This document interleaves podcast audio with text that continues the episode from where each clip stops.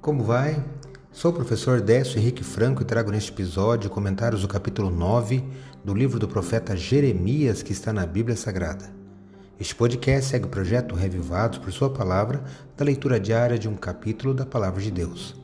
Neste canal iremos ler toda a Bíblia. Me acompanhe. O ministério profético de Jeremias ocorreu durante os últimos 40 anos da existência de Judá como um reino, levando as mensagens de Deus a cinco reis até a queda de Jerusalém para a Babilônia. A mensagem principal do livro é que a paz e o bem-estar verdadeiro só podem ser encontrados em um relacionamento de aliança com Deus. Seu livro é rico em imagens, encenações ou atos proféticos que ilustram o relacionamento entre Deus e seu povo. Não deixe de conhecer um pouco mais sobre Jeremias, um grande profeta do Antigo Testamento. No capítulo 9 está o lamento de Jeremias pelos muitos pecados dos judeus e pelo castigo. Ele lembra que a desobediência é a causa da calamidade e exorta a todos que lamentem a sua própria destruição, que não confiem em si mesmos, mas que confiem em Deus.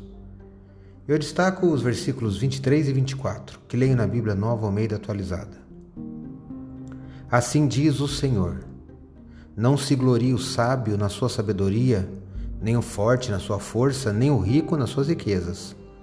Mas aquele que se gloria, glorie-se nisto, em me conhecer e saber que eu sou o Senhor, e faço misericórdia, juízo e justiça na terra, porque destas coisas me agrado diz o Senhor. Eu li Jeremias capítulo 9, versos 23 e 24. No dia da desolação, os meios humanos sobre os quais as pessoas se orgulhavam seriam inúteis. Não adiantava o sábio se gloriar em sua sabedoria. Aqui, sabedoria seria sagacidade política ou mesmo visão de estadista.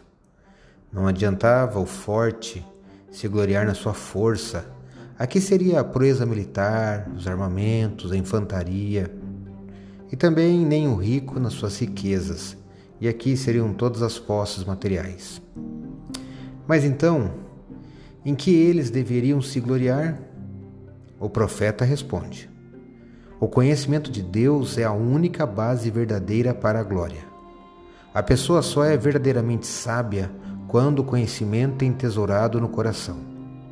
Conhecer a Deus não é uma compreensão só teórica, é um conhecimento também experimental, prático, que se manifesta em andar nos caminhos de Deus e, como eu li na parte final, Deus mesmo responde, eu abro aspas do texto bíblico, saber que eu sou o Senhor e faço misericórdia, juízo e justiça na terra, porque destas coisas me agrado, diz o Senhor.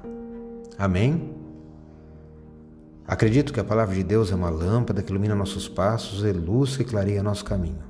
Portanto, leia hoje em sua Bíblia Jeremias capítulo 9, reflita neste texto e que seu caminho seja iluminado por Deus. Um abraço e até amanhã.